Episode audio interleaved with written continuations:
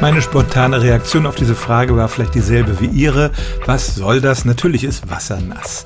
Aber wenn wir mal genauer überlegen, was das Wort nass bedeutet oder auch im Duden nachschauen, dann steht dort, nass bedeutet von Feuchtigkeit besonders Wasser durchtränkt oder von außen an der Oberfläche damit benetzt oder bedeckt.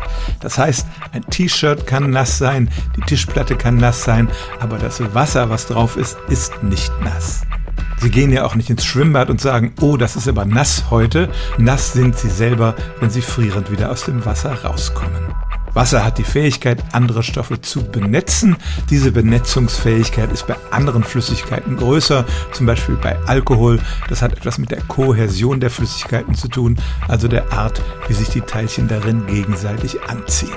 Aber nass macht Wasser nur andere Dinge, nicht sich selbst, und deshalb hat es diese Eigenschaft nicht. Stellen auch Sie Ihre alltäglichste Frage unter stimmtz.radio1.de.